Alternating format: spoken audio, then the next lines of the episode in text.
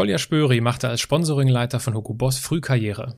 Aus einem ambitionierten Angestellten wurde später ein selbstständiger Formel-1-Manager.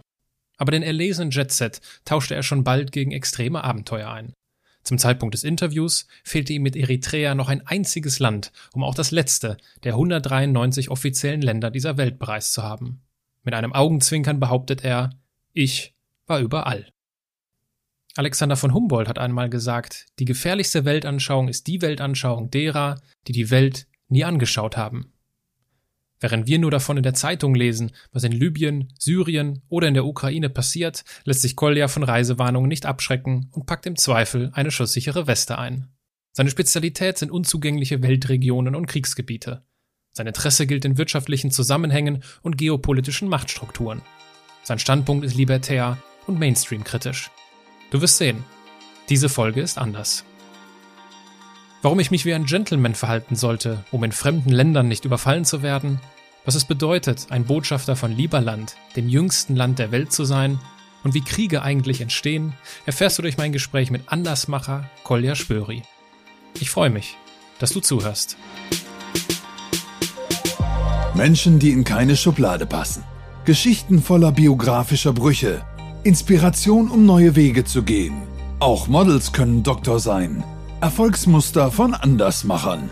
Der Podcast mit Wirtschaftswissenschaftler, Model und Berater Dr. Aaron Brückner. Ich finde es schwierig, wenn man auf die Frage nach dem Beruf tatsächlich eine Antwort geben kann. Vor der Situation hätte ich Angst. Das würde ich als ein langweiliges Leben empfinden. Was ich suche durch die Reisen ist ja, anfangs äh, Neugier, ja, Reiselust, einfach um die Welt zu sehen. Heute suche ich nach Wahrheit. Und der erzählte mir dann, oh, Vietnam War, uh, American Bomb, my father dead. American Bomb, my mother dead. American Bomb, my sister dead. Me alone. Und schaut mich dabei an und war so ein netter Kerl. Und da habe ich kaum die Tränen zurückhalten können, muss ich wirklich sagen, ja. Ein spontaner Hinweis noch aus der Redaktion, weil mich in den letzten Wochen viele E-Mails erreicht haben und ich mich natürlich über das positive Feedback zu den Gesprächspartnern und auch den Inhalten meines Podcasts freue. Aber einige von euch waren sich scheinbar unsicher, ob sie sich bei mir melden sollten. Deswegen noch einmal der Vollständigkeit halber. Ja, klaro, ich freue mich von euch zu hören. Ich freue mich zu hören, wie ihr die Folgen findet, was ihr in eurem Leben möglicherweise auch umsetzen könnt und was nicht. Ich freue mich zu hören, was euch inspiriert oder irritiert hat. Und deswegen folgt mir gerne auf Instagram, edit mich auf LinkedIn oder schreibt mir eine Mail. Ich freue mich, wenn wir in Kontakt kommen. So, genug von mir. Es wird Zeit, die Welt zu entdecken. Danke, dass du mich in deinem Wohnzimmer begrüßt. Das weiß ich zu schätzen. Ich würde das Gespräch gerne mit einem Steckbrief beginnen. Dein Name?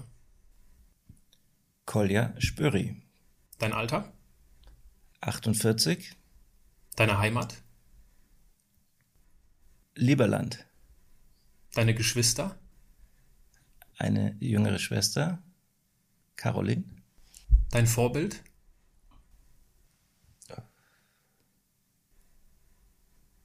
Keine mehr. Weil? Weil ich manche Vorbilder selber lebe, ihnen nachgeeifert habe und ähm, sich neue noch nicht ergeben haben, aber ich bin offen. Okay. Angenommen, wir sitzen zusammen an einer Hotelbar. Wir kommen ins Gespräch. Was würdest du trinken? Bis äh, Januar diesen Jahres hätte ich Cola Light getrunken. Endlich bin ich von dem Zeug weg. ich trinke jetzt abends an der Bar vielleicht ein Glas Rotwein. Aber äh, es ist viel wichtiger, dass ich eine Zigarre rauchen kann dabei. So wie jetzt auch gerade, ne? So wie jetzt auch gerade, obwohl es erst morgen zum elf ist. Das passt schon, glaube ich. Angenommen, wir sitzen, wie ja gerade auch schon gesagt, an der Hotelbar und wir kommen dann ins Gespräch. Du mit deinem Rotwein, ich wahrscheinlich mit einem Glas Weißwein. Und ich würde dich irgendwann fragen, sag mal, du bist ja ein netter Typ, was machst du eigentlich beruflich? Seit circa zehn Jahren schon bin ich Reisender. man könnte sagen Extremreisender. Davor war ich Formel 1 Manager, Sportvermarkter. Ich finde es schwierig, wenn man auf die Frage nach dem Beruf tatsächlich eine Antwort geben kann. Äh, vor der Situation hätte ich Angst. Das würde ich als ein langweiliges Leben empfinden. Ich habe noch niemals, seit ich, sagen wir, 18 oder 20 bin, mich auf eine Tätigkeit festlegen können und habe immer mehrere gleichzeitig gemacht und äh, mal, um damit Geld zu verdienen und auch, äh, ich war oft fleißig für Tätigkeiten, die pro bono waren, für das Gute, also ohne Bezahlung. Und was steht dann auf deiner Visitenkarte, wenn du mehrere Dinge gleichzeitig machst? Ich habe dementsprechend mehrere Visitenkarten gleichzeitig. Äh, auf einer steht immer noch Sport. Auf der anderen steht ähm, ein Bild von mir als Extremreisender am Nordpol. Und auf der dritten Karte, die mir aktuell einfällt, die ich noch habe, steht äh, äh, Repräsentant von Lieberland. Wenn dieses Land anerkannt wird, äh, bin ich sozusagen Botschafter von Lieberland in Deutschland. Worauf wir definitiv später noch zu sprechen kommen, auf dieses Lieberland. Das musst du uns definitiv erklären. Aber fangen wir, fangen wir doch ähm, vorne an. Du hast dich selbst als Reisender oder als Extremreisender bezeichnet. Du warst in sehr vielen Ländern. Du warst, wenn ich es äh, richtig recherchiert habe, in 201 Ländern. Inzwischen 205 von den 206 äh, unabhängigen Ländern der Welt. Oder in 192 Ländern von den 193 United Nations Mitgliedstaaten. Ah, okay. Das sind zwei Definitionen, die man heranziehen kann. Es gibt dann noch andere äh, Arten, äh, systematisch zu reisen, also Länder zu zählen. Dann geht man in Bundesländer, in Regionen etc. Dann kann man in einem Länderreiseclub 875 Positionen zählen und in einem anderen 1250 Positionen. Das wird dann immer komplizierter. Ich, für mich ist die Messlatte, ich möchte in alle, äh, alle Länder der Welt äh, reisen und im November werde ich in Eritrea gewesen sein, so Gott will, und dann habe ich alle Länder der Welt tatsächlich bereist, ja. Weil da, da fängt nämlich meine Frage an. Ich hatte das auch gesehen. Bei Wikipedia heißt es, es gibt 193 Länder. Das ist das, was du auch gerade sagtest, als zweite Definition. Warum gibt es denn da diese Unstimmigkeiten? Also wie viele Länder gibt es denn jetzt auf der Welt? Die Definition eines Landes oder eines Staates oder einer Nation ist viel schwammiger, als die meisten Menschen denken, die sich nicht damit befassen oder die auch ihren eigenen Staat besonders hochpreisen oder äh, ich, ich hoffe, es gibt nicht zu viele, die den Staat an sich schätzen. Ich bin ja ein Libertärer, deswegen auch Botschafter von Liberland. Wir sehen den Staat eher kritisch und wollen äh, möglichst viel Eigenverantwortung und Eigenleistung. Und äh, manch, es gibt kaum Staaten, äh, die viel Freiheit in dieser Art zulassen. Ähm, aber die Definition des Staates, da gibt es ja äh, gewisse Theorien, äh, zum Beispiel, es muss ein Staatsgebiet äh, vorliegen, ein, ein äh, Staatsvolk. Und ähm, ich bin kein äh, ähm, internationaler Jurist, aber äh, die 193 äh, Mitgliedstaaten der Vereinten Nationen ähm, sind eben dadurch definiert, dass sie die Mitgliedschaft dort haben. Dann gibt es aber zwei, die wir als Land bezeichnen würden, die dort nicht Mitglied sind, Zum Beispiel? nur Anwärterstatus haben. Inzwischen sind sogar drei. Das ist der Vatikan Okay. und das ist äh, Taiwan und das äh, mit dem Anwärterstatus ist, glaube ich, äh, jüngst sogar Palästina. Mhm. Und ähm, wenn man aber alle Länder zählt, die völlig souverän arbeiten, die äh, ihre Grenzen selbst schützen, die ähm, einen eigenen ähm, Staatsapparat unterhalten, also Behörden, äh, eigene Reisepässe etc., aber dennoch nicht von den Vereinten Nationen anerkannt, dann kommen wir auch schon auf insgesamt 206 Länder. Da zählen Länder dazu wie Südossetien, Abchasien, Transnistrien, die mehr zum russischen Einzugsgebiet gehören, sich mal abgespalten haben und äh, nicht, ein, nicht von der UN anerkannt werden, eben weil sie russlandlastig sind. Wenn die Amerikaner ein Land neu äh, erfinden wollen, dann geht es viel schneller, zum Beispiel Südsudan oder Kosovo. Äh, Fakt ist auch, dass äh, viele der 193 Länder nicht von anderen anerkannt werden. Also zum Beispiel erkennt natürlich China nicht Taiwan an, betrachtet es als illegal und abtrünnig. Und äh, so, solche Wechselbeziehungen gibt es recht häufig. Dann gibt es natürlich auch Länder wie zum Beispiel Israel, die von 136 Ländern nur anerkannt sind und von den anderen nicht. Ähm, so ist die Definition eines Staates in Wirklichkeit gar nicht möglich. Es ist eine, eine, eine schwammige äh, Sache und ich als Reisender habe mir eben zum Ziel gesetzt, die 206 unabhängigen Länder der Welt, so wie sie auch in der Wikipedia-Liste zu finden sind, zu bereisen. Okay. Ich habe mal etwas äh, Provokantes dazu gelesen. Und zwar hieß es da, nicht ganz wortwörtlich, jemand, der sehr viel reist, läuft entweder vor etwas davon oder sucht sehnsüchtig nach etwas. Was trifft denn auf dich zu? Also ich bin definitiv äh, nicht davon gelaufen. Äh, Im Gegenteil, mich zieht es immer wieder in äh, Orte, wo ich äh, zum Beispiel äh, meine Liebste habe oder meinen Hund oder äh, andere Situationen, die ich schätze. Den Begriff Heimat vermeide ich, weil ich das nie hatte und auch nicht suche. Was ich suche durch die Reisen ist ja anfangs äh, Neugier, ja, Reiselust, einfach um die Welt zu sehen. Heute suche ich nach Wahrheit. Äh, das heißt, ich habe eben festgestellt, wenn ich zu Hause die Informationsquellen, die man üblicherweise findet, ähm, konsumiere, konsultiere, dann bekomme ich ein Bild der Welt, das einfach nicht stimmt. Und durch meine Reisen habe ich angefangen, äh, in Gebiete zu gehen, von denen wir ständig in den Nachrichten hören und wo wir eine Story gehört bekommen, die nicht nur gefärbt ist oder falsch ist, sondern die bewusst äh, auf den Kopf gestellt ist. Es ist also übelste Propaganda häufig, die wir leider ertragen müssen in unseren westlichen Medien. Und ich habe mir durch Reisen in alle Kriegsgebiete der Welt oder Krisengebiete der Welt äh, meine eigene Anschauung bilden können. Ich vermeide hier den Begriff Meinung. Es wird so ganz gern gesagt, na ja, gut, Wahrheit gibt es nicht, jeder hat seine Meinung. Es gibt zu jedem historischen Sachverhalt nur eine exakte Wahrheit. Die zu finden ist oft nicht leicht. Äh, Meinung ist das, was unsere Zeitungen machen. Ja.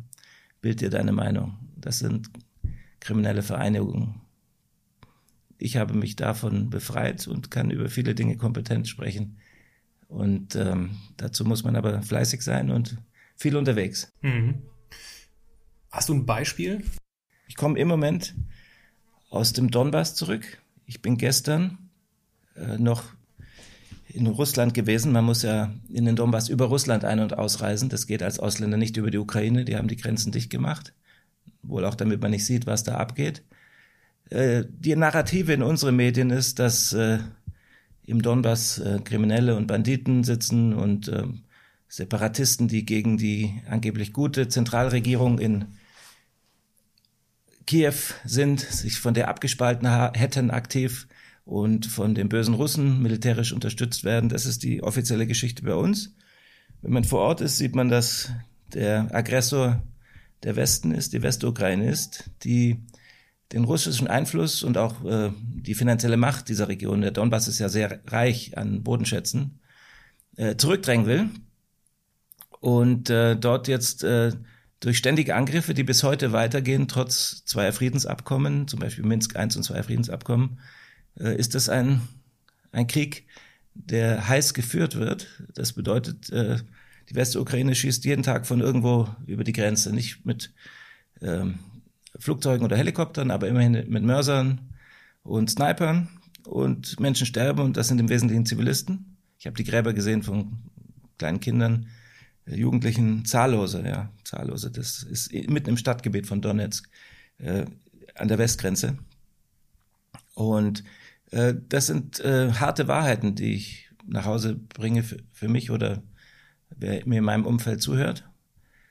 Und äh, das ist die Antwort auf die Frage. Ich war auf der Suche genau nach diesen äh, Geschichten vor Ort. Ich ähm, war in zig anderen Kriegsgebieten, wo ich nach Hause kam und meine Meinung ändern musste. In Libyen oder äh, in praktisch jedem afrikanischen Konflikt. Und ähm, ja, das, das ähm, ist kein Reisen, das einen glücklich macht oder äh, wo man sich freut, dass man ähm, gebräunt, sonnengebräunt nach Hause kommt oder irgendwelche sportlichen Highlights und Erlebnisse hatte, sondern das ist harte Arbeit, ja, diese Art von Reisen. Kannst du von Libyen berichten, wo du sagst, äh, dass, da habe ich meine Meinung ändern müssen? Ja, ich bin nach Libyen zur absolut härtesten Zeit, als äh, die Schlacht um Benghazi stattfand. Äh, Benghazi liegt ganz im Osten von Libyen und im Osten bin ich auch über die Grenze, äh, von Kairo aus kommend. Früher musste man ein Visum beantragen für Visum, als noch die Zentralregierung funktionierte unter Gaddafi. Zu dem Zeitpunkt konnte man ohne Visum theoretisch einreisen, wenn man sich als Journalist ausgab, was ich getan habe, und wurde dann von den Rebellen, die schon die Ostgrenze hielten, reingelassen ins Land. Äh, war schon eine wilde Situation letzten Endes. Aber so kam ich dann nach circa über 1000 Kilometer Fahrt von Kairo in Benghazi an, habe dort auch die glücklichen Rebellen vorgefunden, ähm, die natürlich äh, gegen Gaddafi eingestellt waren. Ähm, jeder hat da seine eigenen Interessen. Aber was ich gelernt habe, ist, dass diese Art von Umsturz, die, die passiert praktisch nie von innen heraus. Also diese Rebellen waren angeleitet und finanziert und unterstützt aus dem Westen. Das sind die üblichen Verdächtigen. Äh, USA, England, aber auch wir aus Deutschland. Und wir haben die insofern auch äh, unterstützt, dass man eine No-Fly-Zone eingerichtet hat. Dabei denkt man ja als guter deutscher Medienkonsument, oh ja, das ist bestimmt eine gute Sache, wenn da keiner fliegen darf und der Gaddafi nicht irgendwie von oben bombardieren kann. Okay, in Wirklichkeit bedeutet No-Fly-Zone eine einseitige Nicht-Flugserlaubnis. Äh, der Gaddafi und die Regierungstruppen durften nicht mehr in die Luft, aber der Westen ist mit äh, Kampfjets äh, und Helikoptern en masse unterwegs und bombardiert die Stellung der Zentralregierung äh, und erlaubt so den Rebellen überhaupt am Boden Gewinne zu erzielen. Und das ist aus der Luft ein böses äh, Kartätschen, wo keinerlei Gegenwehr möglich ist und eigentlich eine ganz perfide Art der Kriegsführung. Also hinter diesem gut meinenden, gut klingenden Begriff eine Flugverbotszone, eine No-Fly-Zone, verbirgt sich was äh, sehr Grausames. Ja. Das habe ich in Libyen gelernt. Du sagst es gerade schon, ich reise nicht, um irgendwie gut gebräunt nach Hause zu kommen, sondern es ist für dich ja Arbeit, wie du auch sagst. Also es ist extreme Arbeit. Ähm, wofür denn das Ganze? Wofür der ganze Aufwand? Zunächst für meinen Kopf. Und äh, dann für die in meinem Umfeld, die sich dafür interessieren. Und es werden auch immer mehr. Es gibt ja durchaus auch eine eine Szene von Leuten, nicht nur die extrem reisen, in der Szene bin ich sehr zu Hause, da bin ich auch Präsident des äh, Kongress der Extremreisenden der Welt. Die definieren sich aber nicht vorab durch diese politisch-historischen Interessen, die ich gerade formuliert habe. Dennoch habe ich natürlich auch ein Umfeld gewonnen von Menschen, die aus diesen, ja, man kann schon sagen, investigativen Gründen unterwegs sind ist ja auch ein Trend, der durch das Internet geboren ist, durch die alternativen Medien. Deswegen sitze ich auch so gerne mit dir hier zusammen, Aaron, weil du ja auch ein alternatives Medienangebot hast mit, mit Andersmacher. Äh, in Zukunft werden die klassischen Medien, die Staatsmedien, so wie ARD, ZDF, äh, Bild, sind letztlich, in, letzten Endes sind das Staatsmedien, auch wenn sie sich anders bezeichnen die werden keine Chance mehr haben gegen, äh, gegen Öffentlichkeiten. Ja. Zumindest in einer mh, hm, Informationselite. Äh, die Masse wird sich eh nicht für so komplexe Themen äh, interessieren und weiter Fußball schauen oder äh, diese unsäglichen Sendungen, die rauf und runter laufen, wo sich Menschen irgendwo einsperren und äh, irgendeinen Dreck essen. Ja. Und sich äh, bei ihrer eigenen Darmspiegelung filmen lassen.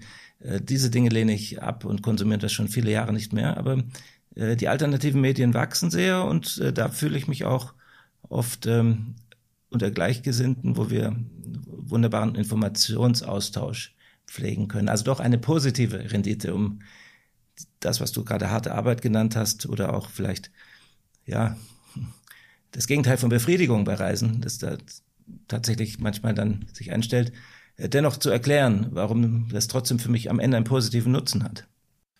Aber ist das dann, wie ist das denn für dich, wenn du von so einer Reise wie dort äh, in dem ukrainischen Gebiet oder jetzt in Libyen das Beispiel, was du erwähnt hast, nach Hause kommst, ist das auferbauend für dich oder entmutigend? Das ist aufbauend. Immer. Ja, das hat auch damit zu tun, dass es äh, mit Mut zu tun hat äh, und dem Gefühl, etwas geleistet zu haben, wenn man es geschafft hat, auch teilweise einfach durchgekommen zu sein. Das ist aufbauend. Das Entmutigende stellt sich eigentlich nur ein im Heimathafen, wo äh, die Masse der Menschen eben äh, auf, auf irgendwelchen Seelenverkäufern dümpelt und äh, sich über Bord, über die Reling hängt und sein Essen wiederkäut und äh, diese äh, schlimme Situation, dass die meisten Menschen eben sich für die Themen, die eigentlich wichtig sind, nicht interessieren und ähm, äh, abhängen mit äh, sinnlosem Zeitvertreib. Äh, die, dadurch sind die leicht steuerbar. Wenn man ihnen auch noch ein paar Ängste verpasst, ja, äh, Angst vor Krankheit, Angst vor Kriminalität, Angst vor dem Fremden, vor fremden Ländern, dann, dann sind die leicht steuerbar und das gelingt ja auch sehr gut denen, die uns steuern heutzutage. Aber durch Gegenöffentlichkeit und alternative Medien entstehen natürlich auch eine, eine Menge Menschen, die äh, ein anderes Verständnis gewonnen haben. Ob die jemals eine kritische Masse sein werden, äh, wage ich zu bezweifeln. Deswegen ja, zu Hause kann es entmutigend sein.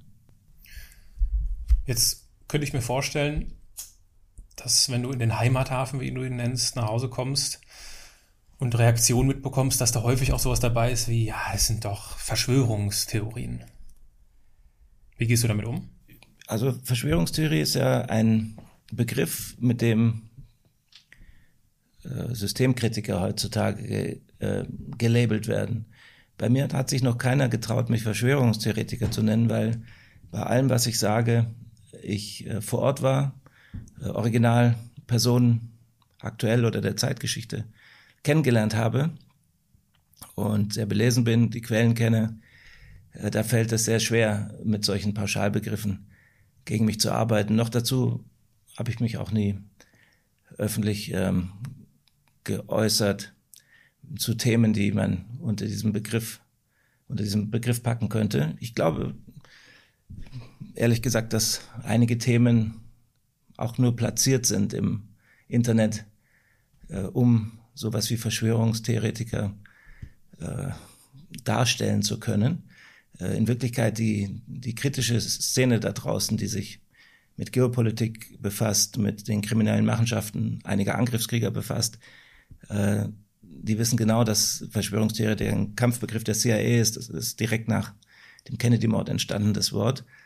Ähm, aber dieselben, die wahrscheinlich die Mörder von Kennedy sind, haben auch eingeführt die Idee, äh, mit, mit dem Begriff Verschwörungstheoretiker zu diffamieren und auch gleichzeitig äh, so Ideen wie Aliens und Chemtrails und flache Erde im Internet zu erzählen. Da weiß jeder von äh, denen, die ein IQ oberhalb des zweistelligen Bereichs haben, dass es sich dadurch natürlich um Fallen handelt, mit denen man, äh, sagen wir mal, etwas weniger tiefdenkende Zeitgenossen leicht ausbremsen kann oder, oder einschüchtern kann.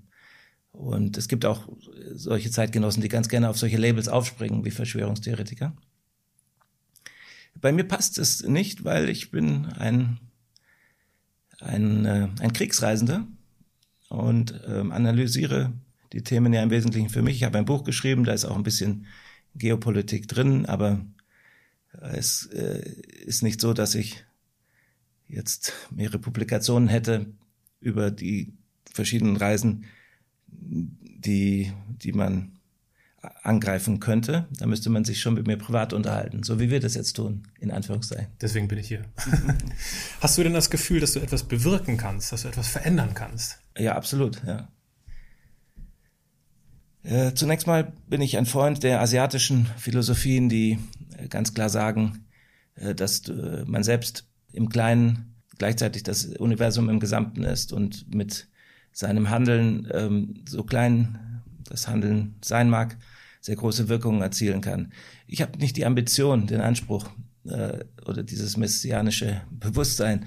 Äh, es genügt mir, äh, Verständnis für mich äh, zu schaffen in meinem Kopf. Äh, bei anderen vielleicht äh, Menschen, die mir nahe sind, die ich schätze, darauf hinzuwirken, dass sie nicht äh, Fehler machen, Denkfehler machen, die ja auch zu deren Nachteil ist oder auch zu unserem Nachteil sein kann. Wir dürfen nicht vergessen, dass äh, die Kriege, zu denen ich reise, äh, ja alle auf die mehr oder weniger selbe Art angezündet werden. Und äh, das Karussell geht herum und irgendwann ist der Krieg, der Sensenmann wieder vor unserer Haustür und klopft an. In den letzten 100 Jahren ist das zweimal im großen Stil passiert. Ähm, 1914 und 1939. Und es ist im Prinzip auch der Kalte Krieg äh, eine harte, gefährliche Zeit gewesen. Und ich äh, würde sagen, wir befinden uns schon wieder im Krieg. Äh, sowohl in einem Bürgerkrieg, was mit der Flüchtlingsthematik zu tun hat, als auch in einem äußeren Krieg, was mit unserer Position zu Russland zu tun hat. Äh, dort führen wir als Westen schon seit längerem einen Propagandakrieg gegen Russland, insbesondere gegen Putin. Und wir führen einen Sanktionskrieg. Das sind zwei Merkmale der Kriegsführung.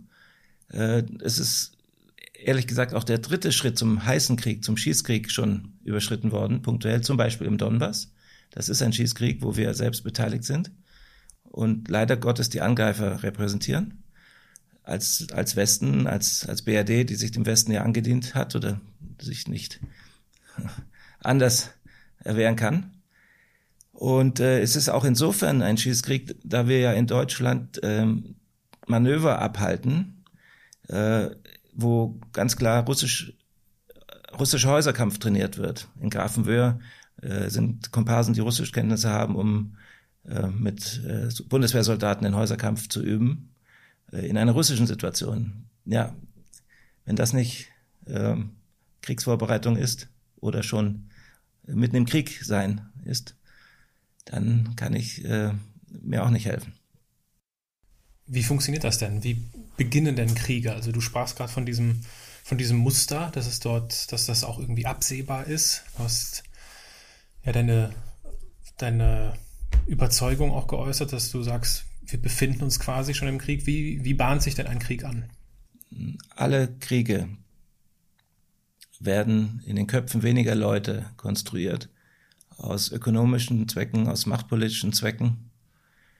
Und diese Kriege müssen vorbereitet werden, dazu müssen Feindbilder generiert werden, äh, Menschen müssen gegeneinander aufgehetzt werden, ob, egal ob es sich um einen inneren Bürgerkrieg handelt oder einen Krieg gegen eine fremde Nation.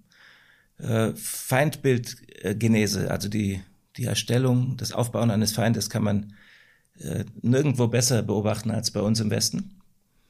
Äh, Personen wie ähm, Assad, also ähm, äh, damit meine ich äh, Dr. Assad, den, den Augenarzt, der Präsident Syriens äh, wurde und dort sehr beliebt ist, ist angegriffen worden vom Westen und muss sich noch einer unglaublichen Diffamierung erwehren. Vor kurzem wurde in der Bildzeitung gefragt, ob man sich darüber freuen darf, dass seine Frau, die übrigens Engländerin ist, äh, an, Krebs erkrankt ist. Ja, ob ein christlicher Westler sich darüber freuen kann, dass die ähm, in diesem Fall ja gar nicht muslimische, aber äh, angeblich eben wird in die Syrer werden ja auch alle als Muslime dargestellt, auch wenn das nur zur Hälfte stimmt.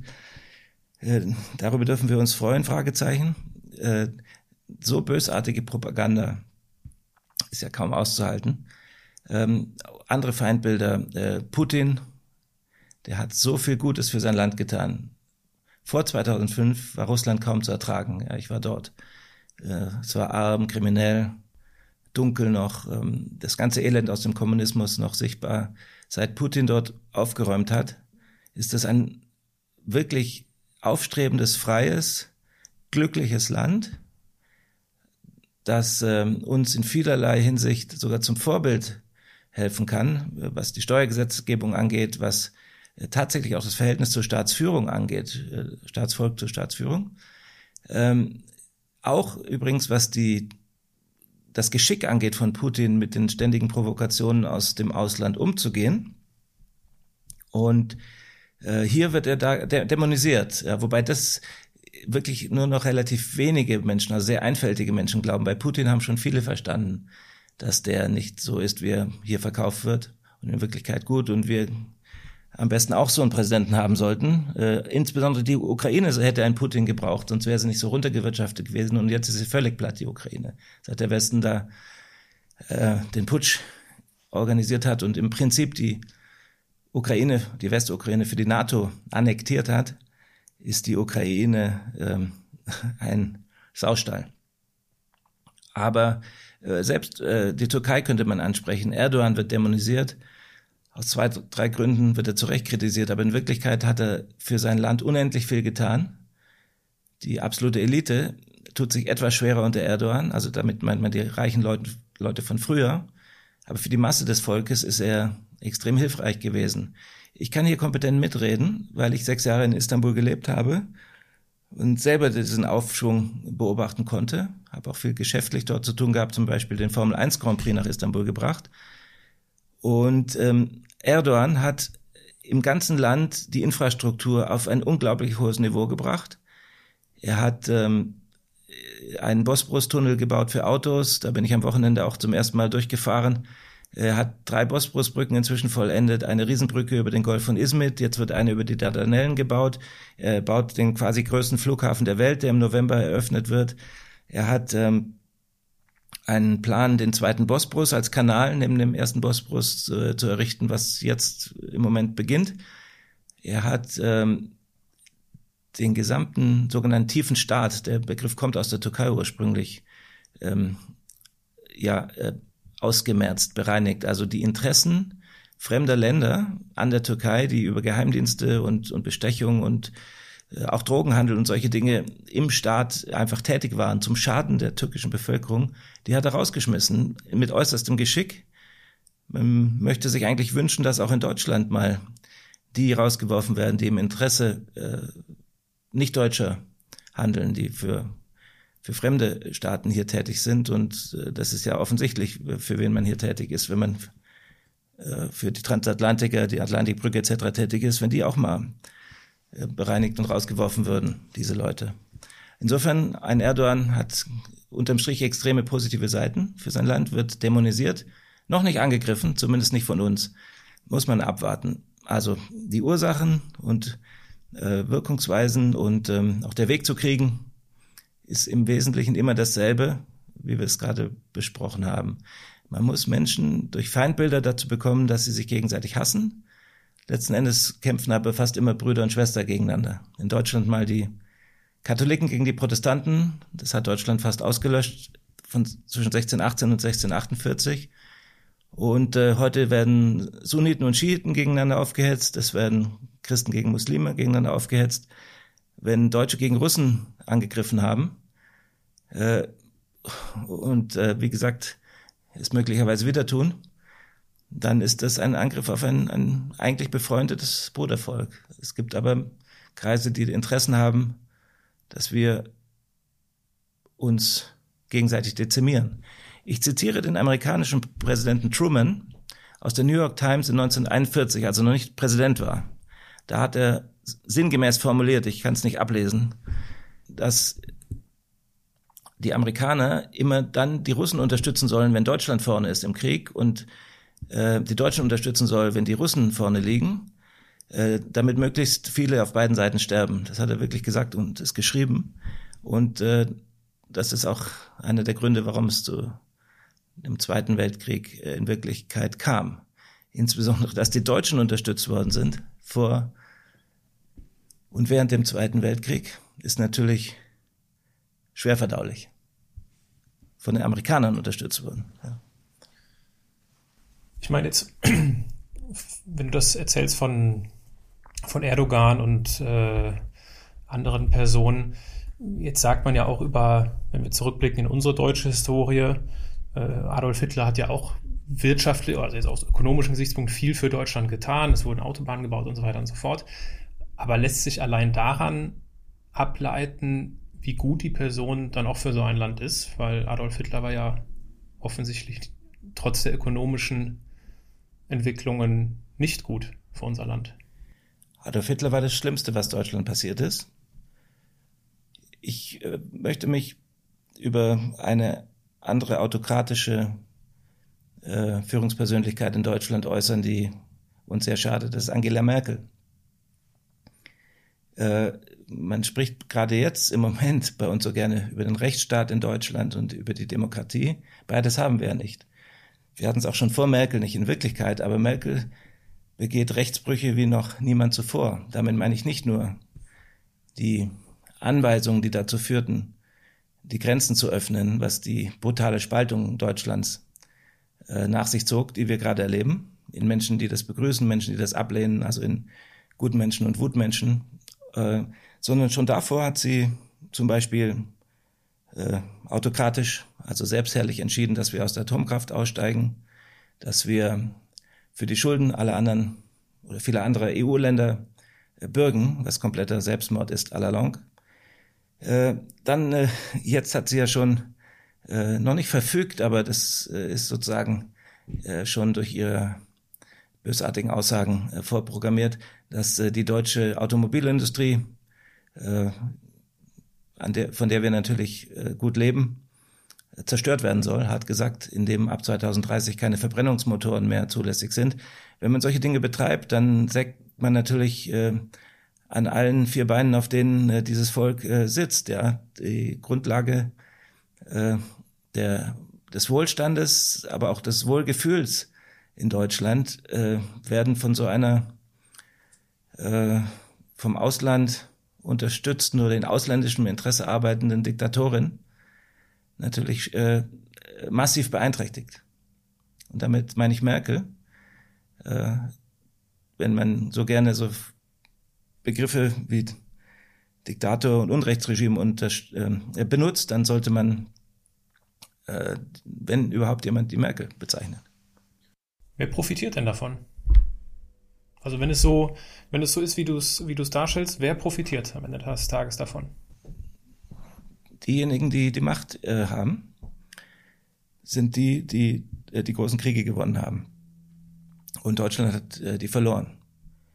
Ähm, es gibt eben äh, Länder und auch, auch äh, gewisse Kreise, die davon profitieren, dass Deutschland schwach bleibt. Das ist angelegt, schriftlich, nachprüfbar, nachforschbar in der ähm, Heartland-Theorie von Harold Mackinder 1906 äh, die letztlich formuliert, dass man Deutschland und Russland trennen muss, dass man immer Kontinentaleuropa trennen muss, äh, damit es nicht gemeinschaftlich agieren kann. Nämlich wenn Russland und Zentraleuropa gemeinschaftlich sich nach außen wenden würden, dann wäre die Macht der, der Atlantiker, also der Angelsachsen, die ja äh, auf der Insel England und jenseits des Atlantik in den USA sitzen, diese Macht wäre gebrochen, weil sie nicht genügend Truppen am Boden haben können, um Europa selbst zu beherrschen. Also müssen sie in Europa die Kräfte gegeneinander hetzen oder zumindest gegeneinander ausbalancieren, damit die sich nicht gegen äh, die wahren Machthaber wenden.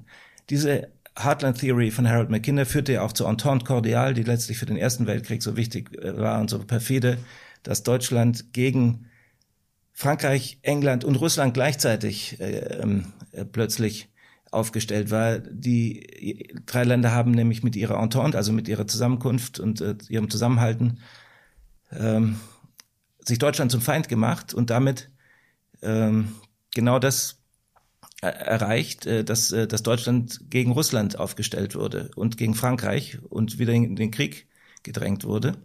Diese Theorie äh, von Her ähm, Alfred McKinder äh, wird ja auch bis heute nicht nur gelebt und ausgeführt, sondern auch ausgesprochen. Wer nicht glaubt, wie die Welt funktioniert, könnte sich ähm, George Friedman äh, anhören, der vor dem Chicago Council vor circa zwei, drei Jahren diese äh, wunderbare, grausame Rede gehalten hat, wo er genau das beschreibt, was äh, passiert, nämlich die Spaltung Kerneuropas bis heute und jetzt wieder stärker denn vorher, Und äh, wer glaubt, dass ähm, George Friedman ein Verschwörungstheoretiker sei, wird sich wundern, weil er ist der Chef von Stratfor, was ähm, im Prinzip die die private äh, CIA ist, also ein, ein Think Tank im Sicherheitsbereich, der direkt für die amerikanische Regierung und andere arbeitet und äh, genau weiß, was abgeht und was in Zukunft passieren soll.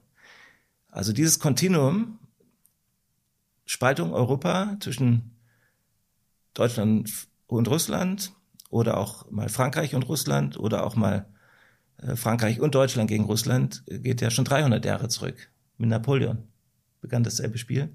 Übrigens lustigerweise von denselben Kräften initiiert, schon damals.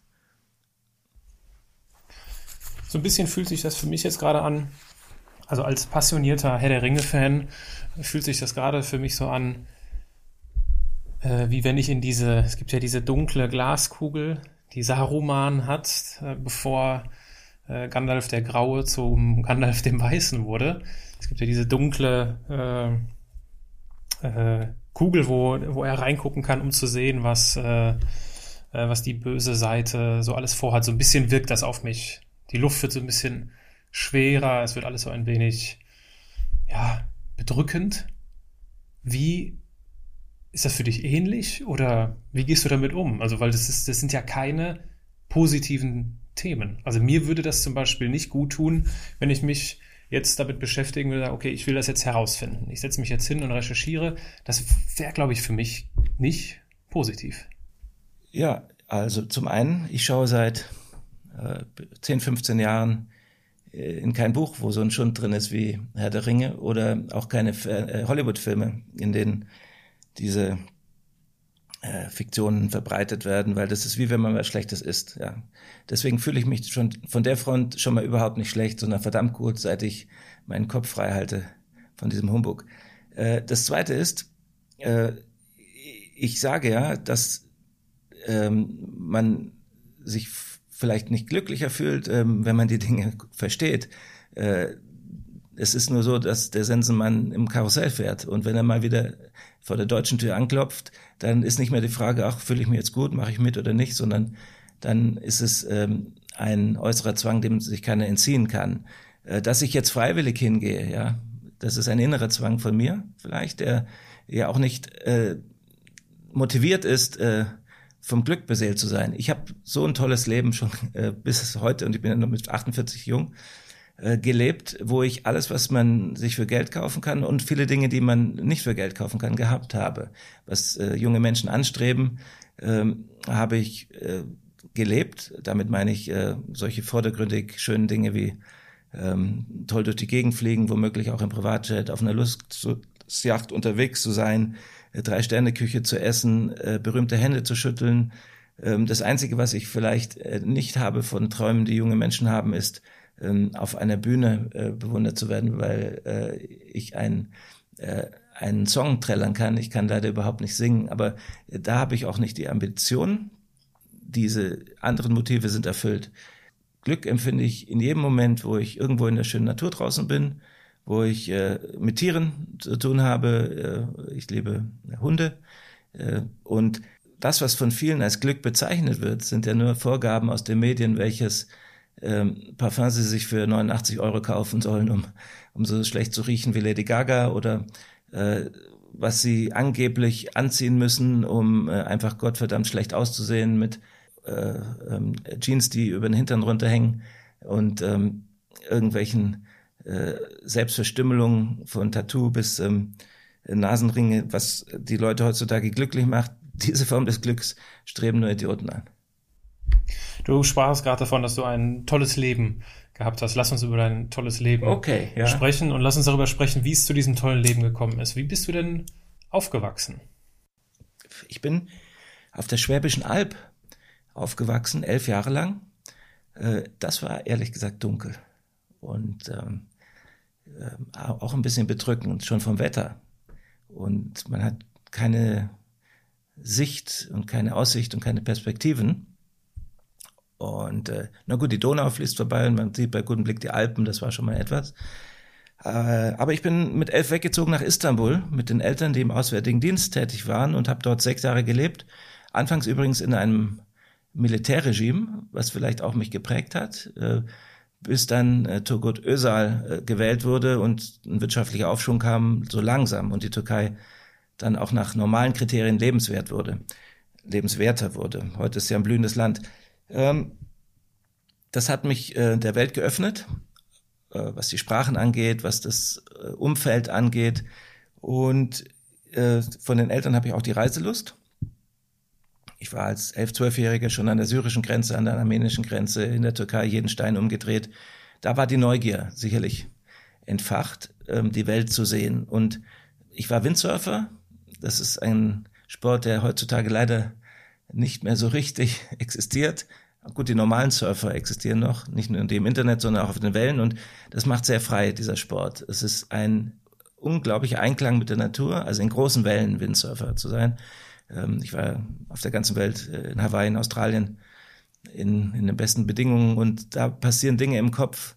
Ich habe nie Drogen genommen, aber ich kann mir nicht vorstellen, dass eine synthetische Droge das erzielt, eine Wirkung, wie wenn man in Maui, äh, Hukipa ähm, äh, oder Kanaha oder Spracklesville an diesen Stränden eine hohe Welle abreitet und dann äh, äh, Luftsprünge macht und Freudensprünge. Das war eine unglaublich tolle Zeit, als, als junger Kerl so ein, so ein Sport intensiv machen zu können. Wie alt warst du da? Äh, ja, von 11 bis 25 und äh, so zu Beginn meiner Studienzeit, also 17 bis in die 20er rein, habe ich das auch wettkampftechnisch betrieben, also das äh, Windsurfen in der Brandung. Und das hat mich sehr frei gemacht und auch in die Welt rausgelassen. Ich habe eine Weltreise gemacht unter dem Motto Surf Around the World, wofür ich Sponsoren gefunden hatte für mich. Eine Surfred-Marke F2 und ein Surfshop Laubheim und so weiter. Und damit bin ich mit dem Sponsoring in Berührung gekommen. Äh, dann habe ich über die Reisen geschrieben und wurde während dem Studium Journalist für äh, Zeitschriften wie die Sports oder Golfmagazin oder Surfenmagazin oder auch Bike. Und ähm, das ähm, hat dann dazu geführt, dass ich eben in den Bereich Medien kam und dann merkte ich, dass es noch nirgendwo ähm, ein, ein Blatt gab, das über die Finanzierung des Sports, über das Sponsoring geschrieben hat. Also habe ich in der Sports Live damals die erste Sportsponsoring-Rubrik gegründet. Inzwischen gibt es da Fachblätter mehrere. Und äh, dadurch habe ich meinen ersten Job während dem Studium noch, das ich nebenher beendet habe, als, als äh, ich bin ja, ich fühle mich eigentlich als äh, Ökonom, aber ich habe BWL beendet er Diplom-Kaufmann und wurde dann Sponsoringleiter von Hugo Boss und auch da habe ich wieder die Welt gesehen und zwar auf höchstem Niveau, weil wir für die Kunden und für unsere Werbung mit Hugo Boss in den interessantesten Plattformen überhaupt unterwegs waren, die man so als junger Kerl äh, erleben mag. Also in der Formel 1 im Inner Circle, im Innenbereich, also bei vielen Rennen, bei fast allen Rennen, äh, dann äh, damals auch im äh, Tennis Davis Cup auf der ganzen Welt unterwegs und im Golfsport mit Bernhard Langer zum Beispiel oder Severiano Ballesteros ähm, auf Golfturnieren weltweit. Und das immer auf höchstem Niveau, also was die Hotels angeht, Transport etc. Äh, vom Feinsten und das verwöhnt einen und viele verdirbt es auch. Und ich hatte das Gefühl, bevor es mich verdirbt, steige ich wieder aus und wollte promovieren, habe ich begonnen, nicht beendet aber hat ein Doktorvater 200 Seiten geschrieben. Dann ging bei mir das Business so gut in der Formel 1. Ich hatte mich selbstständig gemacht damit neben dem Promotionsstudium und habe mehrere größere Deals gemacht in diesem Geschäft, so dass ich dann auch finanziell unabhängig war, die Reisen äh, weiterzuführen und mich nicht ums Arbeitsleben in erster Linie zu kümmern. Und das führte dann eben zu, zu diesen Trips, äh, wo man alle Länder der Welt dann irgendwann äh, abhaken will. Ähm, ja, und auf, auf diesem Weg ähm, habe ich wirklich alles, was man so an, an materiellen Zielen sich als junger Kerl vielleicht setzt, ähm, mir erfüllt und erlebt. Ja. Und dabei festgestellt, dass das, ähm, also das meiste ist belanglos. Worauf kommt es am Ende des Tages an? Also ich bin jetzt eigentlich noch zu jung, um so richtig zu philosophieren, aber ich habe für mich schon früh festgestellt, das Einzige, was wirklich ähm, wichtig ist, worauf es ankommt, ist die Liebe. Ja.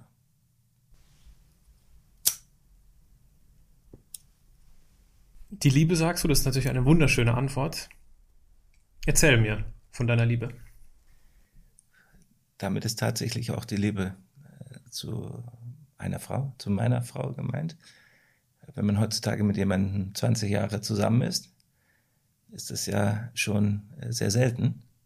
Und darauf bin ich sehr stolz. Äh, auch wenn das nicht immer einfach ist, ähm, muss man äh, aus meiner Sicht äh, sich hier äh, konzentrieren auf das Wesentliche. Und die Liebe ist äh, etwas ganz Wesentliches im Leben. Und ähm, ich bin äh, sehr glücklich, dass ich meine Traumfrau sehr früh getroffen habe und immer noch mit ihr zusammen bin.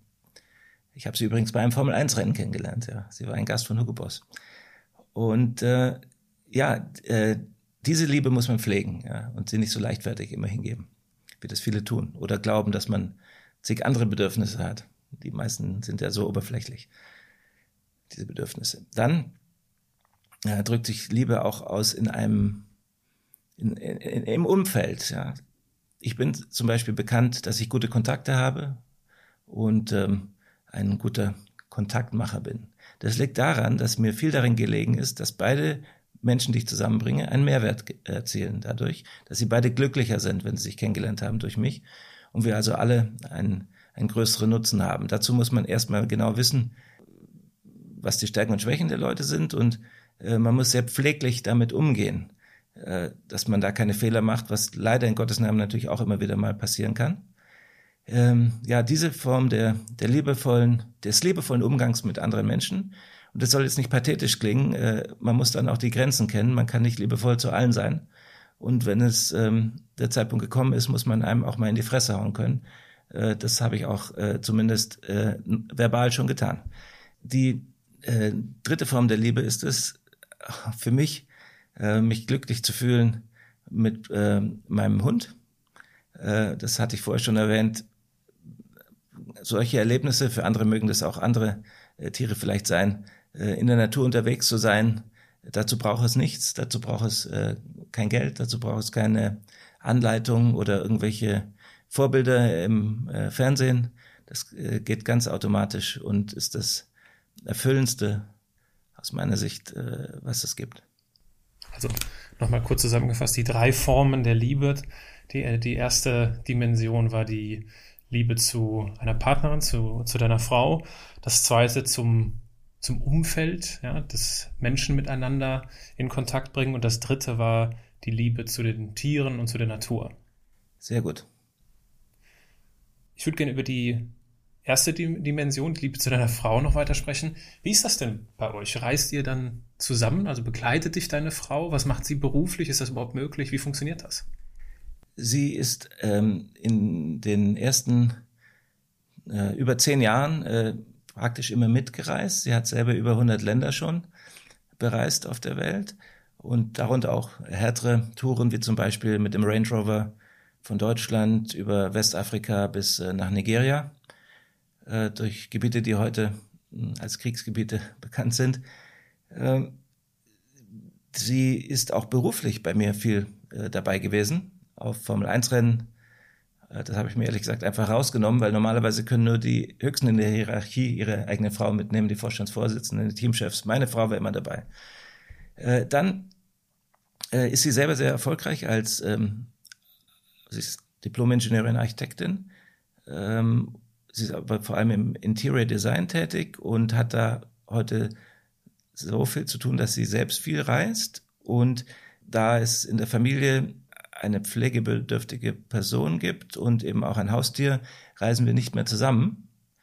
Und es kommt auch hinzu, dass meine Technik des Reisens so extrem wurde. Ich reise extrem schnell, äh, schlafe wenig und gehe tatsächlich in manchmal Gebiete, also die, die wirklich gefährlich sind, äh, da wollte ich das Risiko für meine Frau nicht eingehen, ja. Aber ja, Reisen sind ja schon mal für jedes Paar ein guter Test, äh, wie man harmoniert. Ja. Äh, schon, manche trennen sich ja während der ersten Reise. Und wie gesagt, bei uns äh, sind es 20 Jahre und darüber bin ich glücklich. Du sprachst eben davon, dass äh, die Liebe gepflegt werden muss. Wie sieht das denn konkret aus? Hast du vielleicht äh, ja auch Empfehlungen an jüngere Paare, wie sich Liebe pflegen lässt? Ja, das ist eine gute Frage und ich, ich bin ein bisschen äh, äh, überfordert, mich auf äh, solchen Gebieten jetzt ähm, auszudrücken, wo es dann irgendwie pathetisch klingt oder äh, ja, was redet denn der daher? Äh, ich bin ja hier jemand, äh, ein Autodidakt wie fast jeder. In, in der Liebe gibt es wahrscheinlich, wahrscheinlich hunderte Wege. Was ich empfehlen kann, ist äh, eben den Stellenwert im Leben äh, für die Partnerschaft hoch anzusetzen, dass einem das wichtiger ist als andere Dinge. Es gibt ja Leute, die immer glauben, dass das Gras beim Nachbarn grüner ist. Äh, jetzt habe ich allerdings wirklich so eine tolle Frau, dass ich auch noch nie Gras auf, beim Nachbarn gesehen habe, das wirklich grüner gewesen wäre. Da habe ich wirklich Glück. Dann muss man gemeinsame Interessen pflegen ja, und Freiraum lassen für die Interessen, die jeweils nur der andere hat, dass äh, man den Partner dort nicht bevormundet oder zu arg einschränkt. Äh, man kann sowieso nichts erzwingen und ähm, muss großzügig im Denken sein. Ich glaube, großzügiges Denken ist in vielerlei Hinsicht wichtig für Beziehungen zwischen Menschen. Ähm, ich bin auch der Meinung, man sollte keine normalen Medien konsumieren, weil man dort den Kopf vollgemüllt kriegt mit falschen Modellen, die einfach nicht funktionieren. Weder für den Einzelnen noch für die Gesellschaft. Das, das wären jetzt mal zwei, drei Ideen, die mir dazu mhm. spontan einfallen, aber ich will nicht geschert daherreden über jedes Thema.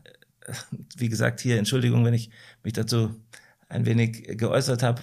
Äh, bei den vorigen Themen nehme ich mir eher einen Fachmann-Status heraus. Du bist auch Fachmann für die Formel 1. Lass uns kurz über die Formel 1 sprechen. Ist die Formel 1 wirklich ein solch elitäres Geschäft, wie es den Anschein hat? Nicht mehr, seitdem die Amerikaner reingekommen sind, letztes Jahr. Die Formel 1 ist aber äh, vom Anspruch her, vom inneren Anspruch, eine Welt, die immer das Optimum erzielen will, wo jeder das Maximum geben muss, wo ähm, sowohl im technischen, aber auch im ästhetischen äh, im operativen, im logistischen keine Fehler erlaubt werden. Und diese äh, Maximalwelt am Anschlag, die ist faszinierend, letzten Endes auch sehr prägend für alle, die da drin arbeiten. Ich äh, behaupte, dass die Formel 1 ein World Economic Forum alle zwei Wochen ist, auch was die, die Qualität der, der Leute dort angeht. Jetzt meine ich mit dem Begriff Qualität vor allem Titel und ähm, und Berühmtheiten, die dort ein- und ausgehen. Ähm, das ist eben eine äh, Eigenschaft der Formel 1, dass man dort extrem interessante Leute kennenlernen kann. Ich meine aber auch im Sinne von Qualität weltgewandte Menschen, die viel erlebt und gesehen haben, schon allein weil sie an 20 Rennorten auf der ganzen Welt unterwegs sind. Das macht die natürlich auch weltoffen und interessant. Und ähm, was menschliche Qualitäten angeht, äh, hat man in, in jedem sozialen Umfeld ähm, äh, Konkurrenz. Ja. Und äh, ich habe natürlich in dieser besonders wettbewerblichen Formel 1 dennoch nicht das Gefühl gehabt, dass es dort besonders äh, bösartige Züge annimmt. Ähm, ehrlich gesagt habe ich das am meisten im Medienbereich gesehen, weil dort die Eitelkeiten am größten sind, äh, wenn Menschen sich durch ihre Sichtbarkeit definieren.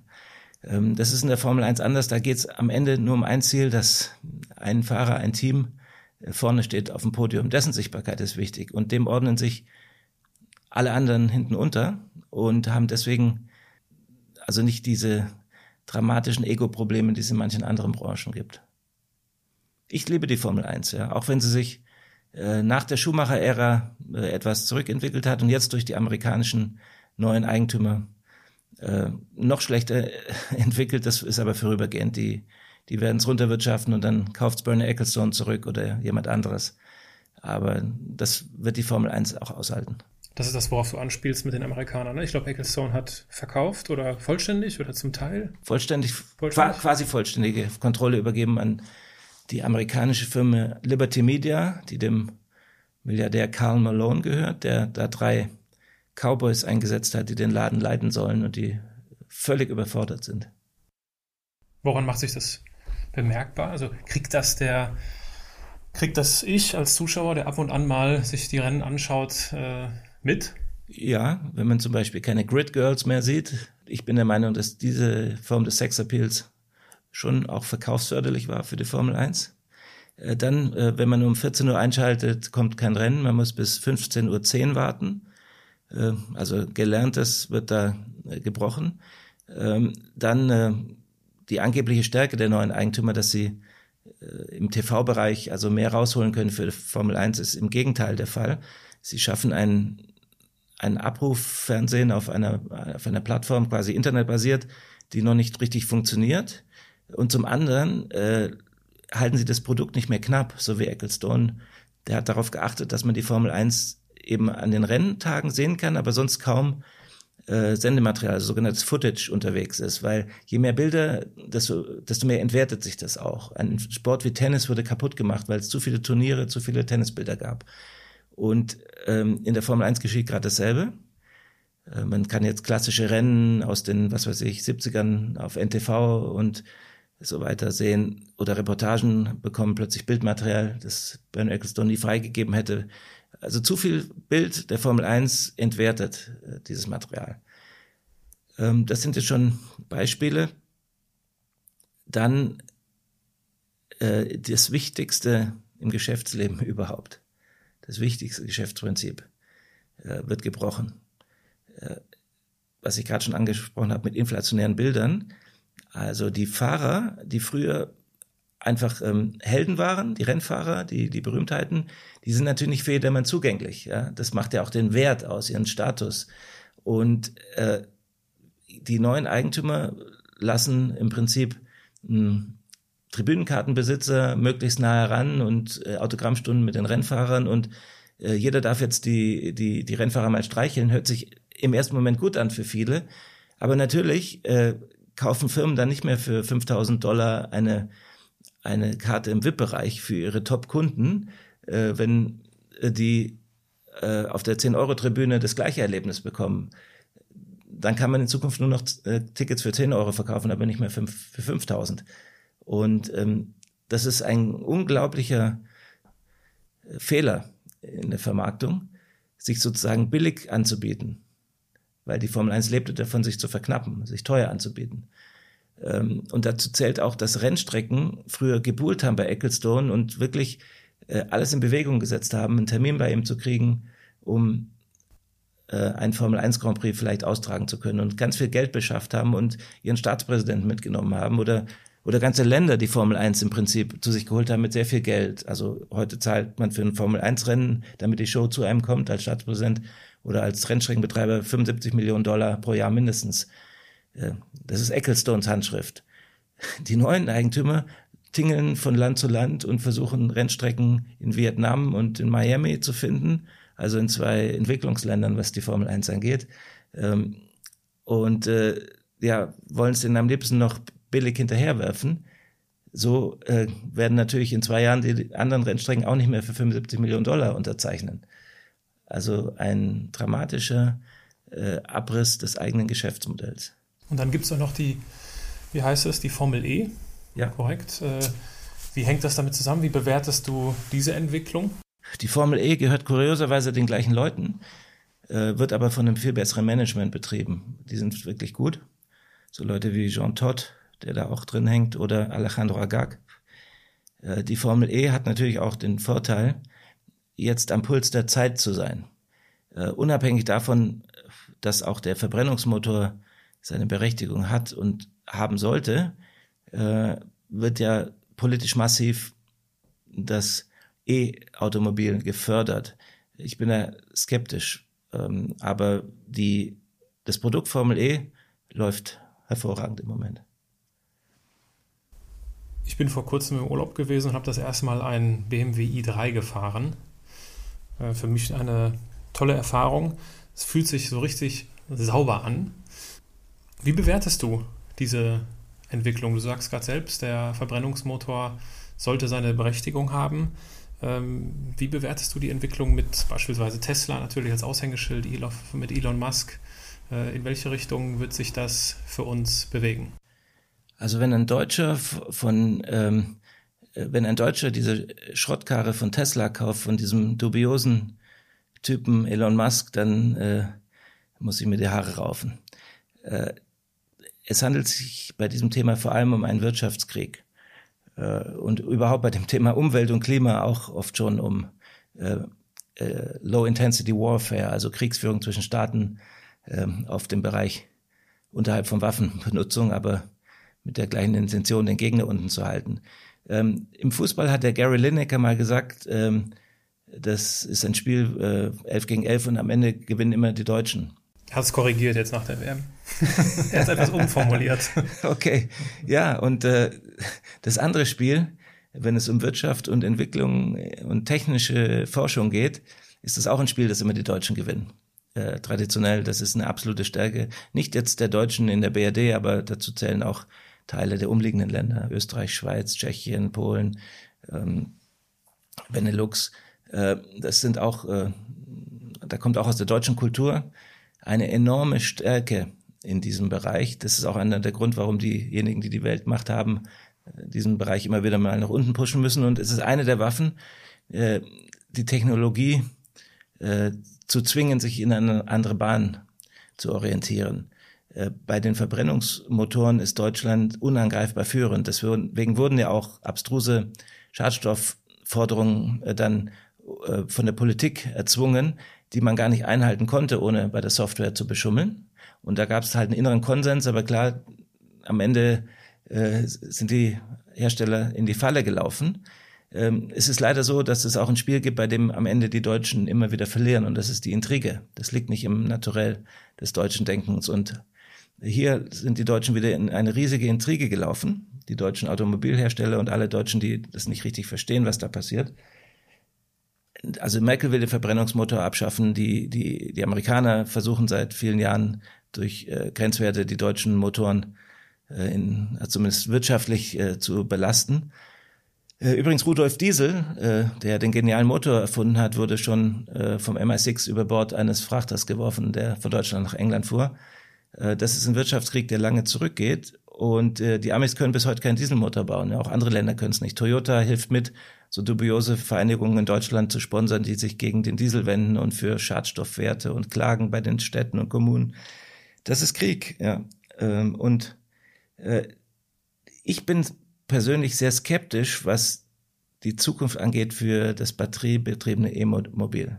Zum einen funktioniert es ja bis heute noch überhaupt nicht, ja, weil die Reichweiten einfach nicht zu machen sind. Ja. Die Formel E-Autos müssen äh, stoppen in, äh, bei der Hälfte und in ein anderes Auto äh, müssen die Fahrer umsteigen, weil ein Batteriewechsel irgendwie zu, un zu unsexy aussehen würde, im Gegensatz zu einem Tankstopp. Äh, also es ist auch für, sagen wir mal, nicht nur ein Fachmann völlig eindeutig, sondern auch für einen, äh, der nur mal ordentlich drüber nachdenkt, bei der Batterie muss ja Energie erstmal umgewandelt werden und gespeichert werden, während sie sich bei dem Verbrennungsmotor äh, ohne diese Zwischenstufe äh, nutzen lässt, die Energie. Und um eben diesen Prozess des, ähm, des äh, Energiespeicherns in der Batterie umzusetzen, müssen äh, sehr belastende ähm, Rohstoffe eingesetzt werden, auch sehr seltene Rohstoffe, was zu ganz anderen Handelskriegen führen wird. Und ähm, die Entsorgung ist dabei ein, ein Riesenproblem. Und es ist ja schon jetzt nach Rechnung von Fachleuten eine E, also eine Batterie, ökologisch dem Verbrennungsmotor äh, gegenüber besser, wenn äh, die Lebenszeit des Fahrzeugs, ich glaube, sieben oder acht Jahre beträgt. Also bis dahin ist die Umweltbilanz des Verbrennungsmotors äh, vorzuziehen. Also wir sehen schon, wir werden hier in der Technologie getrieben, die fragwürdig ist, wohingegen es ja andere Alternativen gibt, wie zum Beispiel äh, Wasserstoff, Brennstoffzelle, wo die Deutschen schon wieder führend wären, die aber politisch ausgebremst werden. Und wenn man natürlich dann eine, eine, eine Volksverräterin im eigenen Haus hat, wie die Merkel, die bewusst unsere starken Industrien schwächt und ähm, für uns eher schädliche wirtschaftliche Entwicklungen vorschreibt, 2030 Verbot des Verbrennungsmotors, dann ist mal wieder nachgewiesen, was für ein Charakter da in, in Berlin äh, sitzt. Hast du denn, du sprachst gerade an, äh, Brennstoffzelle, Wasserstoff, Wie sieht denn dann unsere Mobilität aus in Zukunft? Eine Entwicklung, die von dem technischen Antrieb jetzt unabhängig ist, ist das äh, Carsharing. Da glaube ich, dass das eine Zukunft hat. Äh, zumindest natürlich in den Ballungsräumen. Und man darf nie vergessen, wenn etwas hier funktioniert, in, in München, dann wird es in Lagos nie funktionieren äh, und äh, im Hinterland von Afrika erst recht nicht. Das heißt, ähm, solche technologischen Entwicklungen sind erstmal nur eine Speerspitze weltweit in gewissen Ländern. Der Verbrennungsmotor wird natürlich in Afrika überhaupt nicht zu ersetzen sein oder in äh, auch in, in großen Regionen wie Sibirien oder oder äh, Patagonien äh, oder ähm, eben wo große Distanzen überwunden werden müssen und äh, man nicht alle 200 Kilometer eine, eine Elektrotankstelle aufbauen könnte. Äh, also deswegen wird der äh, Verbrennungsmotor weiter seine Berechtigung haben, aber vielleicht in Deutschland abgewirkt, ja. Das E-Mobil wird wohl gepusht äh, von denen, die die Macht haben, dann kann man es nicht ändern. Die Carsharing-Entwicklung sehe ich eigentlich bis zum gewissen Grad positiv. Was ich ganz kritisch sehe, ist ähm, das autonome Fahren, dass also in Zukunft der Fahrer keinen Einfluss mehr nehmen muss. Es würde auch bedeuten, dass er keinen Einfluss ne mehr nehmen darf irgendwann.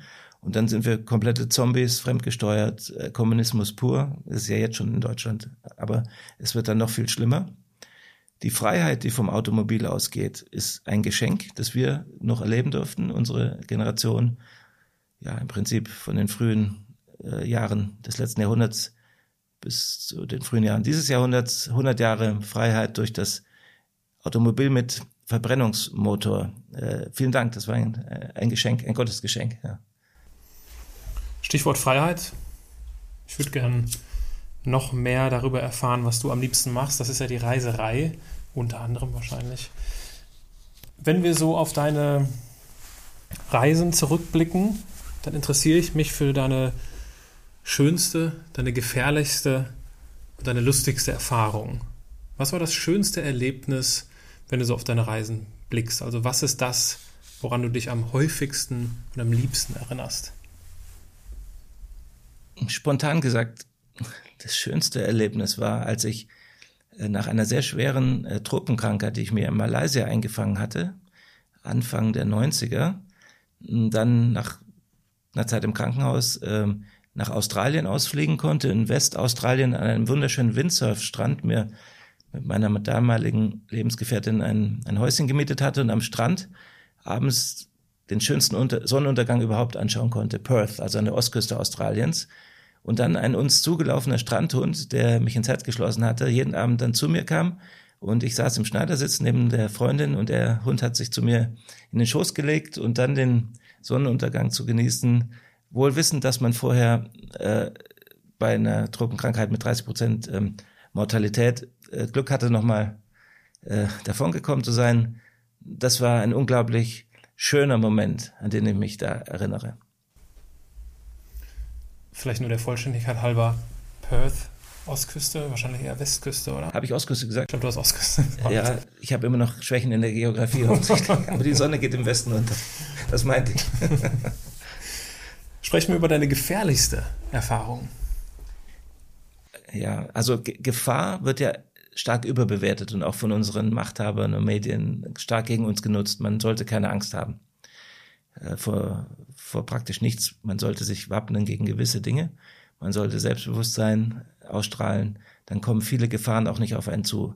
Mich greift keiner an. Ja, und wenn mich einer angreift, ist es gefährlich für ihn. Das ist schon mal meine Einstellung. Äh, nichtsdestotrotz gibt es Gefahren, die man nicht als Einzelner handeln kann, nicht beherrschen kann. Und es gibt tatsächlich Regionen, wo es schon extrem heiß dahergeht. Und ich glaube, dass der gefährlichste Ort, an dem ich war, äh, de facto Mogadischu ist. Da war ich letztes Jahr. Das ist schon, obwohl unsere westliche Propaganda so, so tut, als ob es langsam im Aufwind ist, das ist schon ein Höllenloch. Also unglaublich, wie es dazu geht. Ähm, dann gibt es die Stadt Goma im Kongo, die auch durch Kriege und Rebellen und äh, die üblichen Konflikte seit vielen, vielen Jahren immer im Fokus steht. Da kommt hinzu, dass ein Vulkan hin und wieder ausbricht, die ganze Innenstadt voller Lavaströmen ist, erkaltet, aber messerscharf. Und dann gibt es dort noch giftige Gasblasen aus dem Kivu-See, die aufsteigen und hin und wieder ein paar Kühe töten und sind auch schon Menschen getötet worden. Da kommt also einiges zusammen an so einem Ort, wobei ich habe das ehrlich gesagt genossen. Ich habe keine unmittelbare Gefahr gespürt dort. Gefahr ist ja null oder eins. Wenn sie kommt, dann kommt sie komplett, ja. Und wenn sie nicht kommt, dann ist es auch nicht gefährlich. Ähm, und ich habe tatsächlich noch nie einen harten Angriff auf mich selbst erlebt. Ich bin zwar schon mal angegriffen worden in Tanger in Marokko vor 20 Jahren, wo jemand mein Geld wollte, da konnte ich mich aber leicht verteidigen. Und sozusagen Situationen, die ich nicht beherrschen konnte, hatte ich nie. Ja. Aber ich bewege mich auch schnell. Ich äh, mache keine Fehler, dass ich zum Beispiel meine Agenda an andere kommuniziere, dass ich auskundbar bin, ausforschbar bin vor Ort.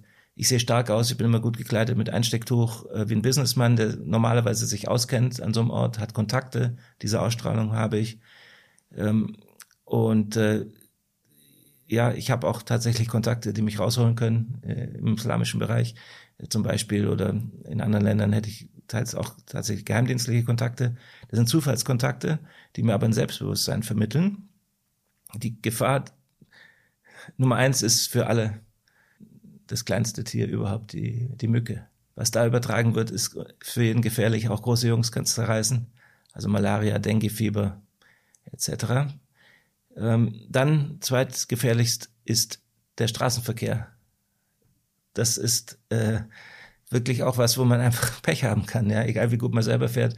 Wenn zwei LKWs frontal auf einen zuschauen, das Zusteuern ist halt vorbei.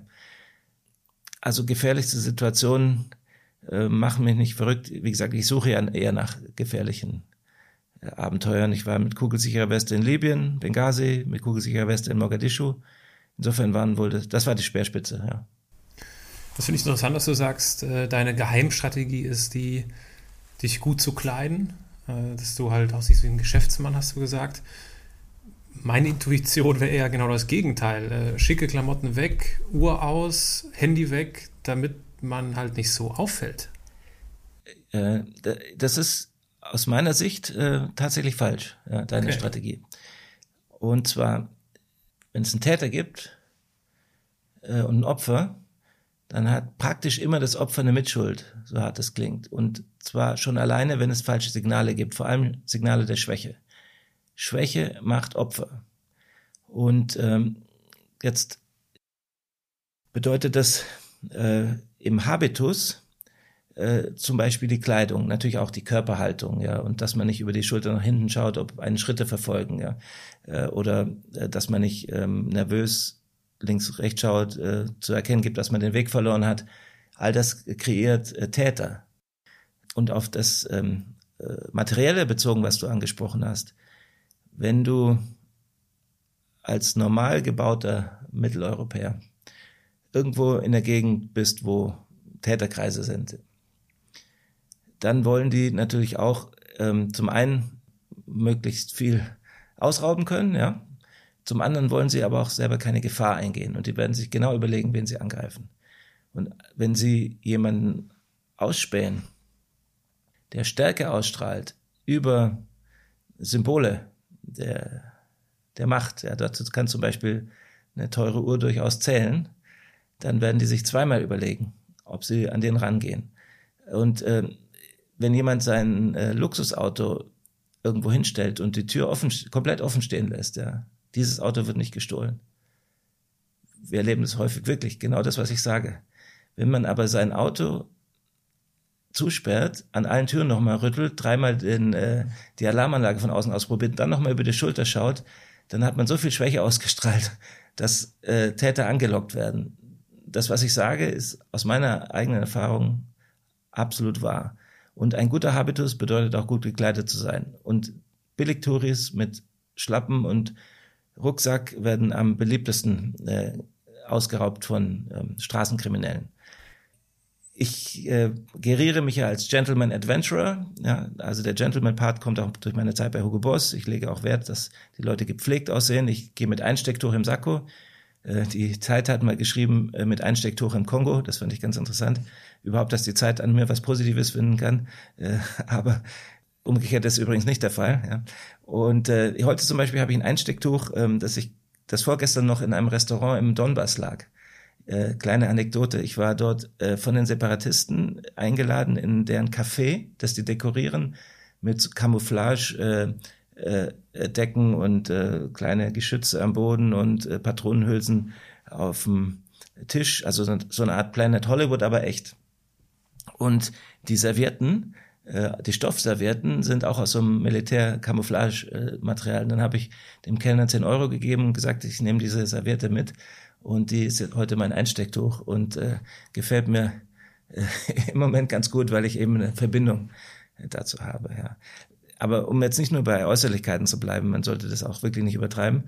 Es geht auch um technische äh, Vorteile. Also äh, ich habe zum Beispiel ein spezielles Poloshirt heute an, was besonders atmungsaktiv ist und ähm, äh, mit Silberjodid, glaube ich, gegen ähm, Geruch. Also das kann man ein paar Tage länger tragen als andere Klamotten. Deswegen habe ich auch ganz wenig Gepäck immer dabei. Wenn jemand mit großem Koffer durch die Stadt läuft, ist er ein Opfer. Ja. Ich sehe aus, als trage ich ein kleines Business-Täschchen und habe alle meine Sachen drin. In einem Sakko, was ich gerne trage, kann ich sehr viel unterbringen, äh, das ich sonst nicht tragen könnte. Ja, Wenn es heiß ist, merke ich schon mal den Unterschied. Da weiß ich nicht, wo ich meinen Reisepass, mein Handy und dieses und jenes hin tun soll.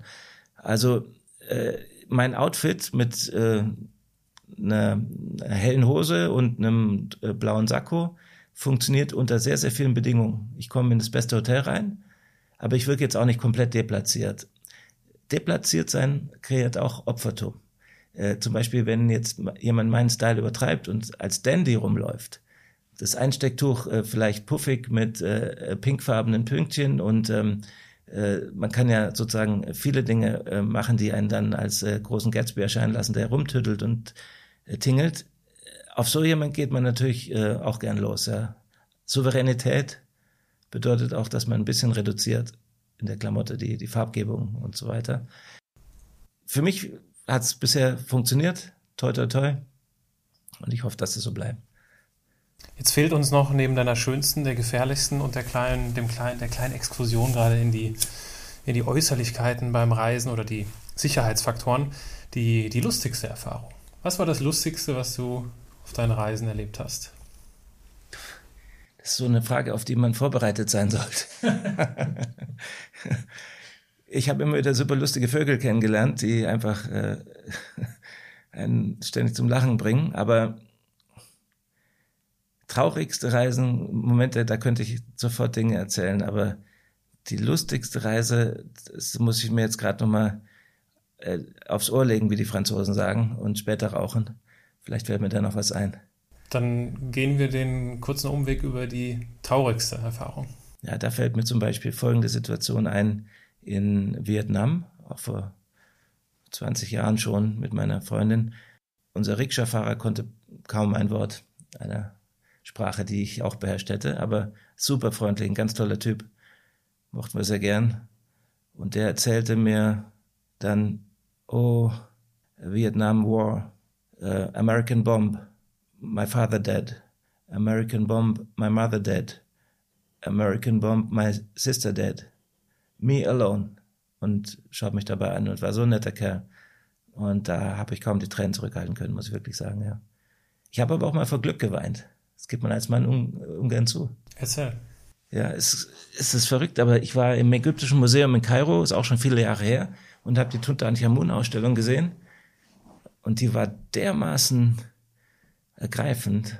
Unglaublich, diese, diese Opulenz, dieser Schatz und aber auch irgendwie diese, diese Liebe zu der Person, die sich dadurch ausdrückt, mindestens mal durch seine Familie oder durch das System, das fand ich ergreifend, wobei mir an Gold oder solchen Dingen überhaupt nichts liegt, aber das war alles so ähm, intensiv, da konnte ich mich kaum zurückhalten, muss ich sagen, ja. Würdest du dich als erfolgreichen Menschen bezeichnen? Auf jeden Fall ähm, auch in den unterschiedlichen Dimensionen, die gemeinhin angelegt werden, wie zum Beispiel, was weiß ich, finanzieller Erfolg, beruflicher Erfolg, war ich schon gut dabei. Auch in der Fähigkeit, mich auszudrücken mit meinen Wünschen und Einstellungen und äh, heutzutage auch Ergebnissen meiner politischen Forschung. Da, da gibt es keine Dinge, die ich noch nachholen möchte, wo ich jetzt sagen müsste, muss ich nochmal Gas geben, trainieren, äh, alles geben. Ähm, ich war auch im Sport früher äh, eigentlich erfolgreich. Es ist immer eine, eine es ist immer folgende Frage. Also ist man erfolgreich bloß, weil man die Nummer eins irgendwo wird? Ja, das ist nur ganz wenigen vergönnt. Oder die Weltspitze zu sein, ist nur ganz wenigen vergönnt. Und das ist ähm, vielleicht auch nicht das, was man so zwingend anstreben kann, weil oft sind es ja sehr einseitige Begabungen, sogenannte One-Trick-Ponies. Ich war immer glücklich, dass bei fast allem, was mich interessiert hat, ich, ich reingekommen bin und auch ähm, die Spitze und damit die interessanten Leute dort kennengelernt habe. Das war oft meine Motivation und hat dann auch geklappt. Da ist ein gewisses Talent, aber äh, dann sozusagen selber ganz vorne zu stehen, äh, dafür hat das Talent nicht gereicht. Deswegen fühle ich mich aber nicht unerfolgreich. Es gibt das Zitat von Steve Jobs, ich glaube, es ist auch in deinem Buch drin. Deine Zeit ist begrenzt, verschwende sie nicht, indem du das Leben von anderen lebst. Ein Leben ohne Verschwendung würde ich als produktives Leben bezeichnen. Was würdest du jemandem raten, um ein produktiveres Leben zu führen? Okay, das, das sind jetzt äh, zwei Dimensionen, die ich erstmal auseinander sortieren muss. Äh, Steve Jobs hat das so richtig gesagt und es ist so wichtig, seine Aussage, weil die meisten von uns das Leben andere leben. Also äh, das, was ihnen vorgegeben wird durch äh, Werbung, durch Medien, durch ähm, die, die Meinung und Einschätzungen anderer.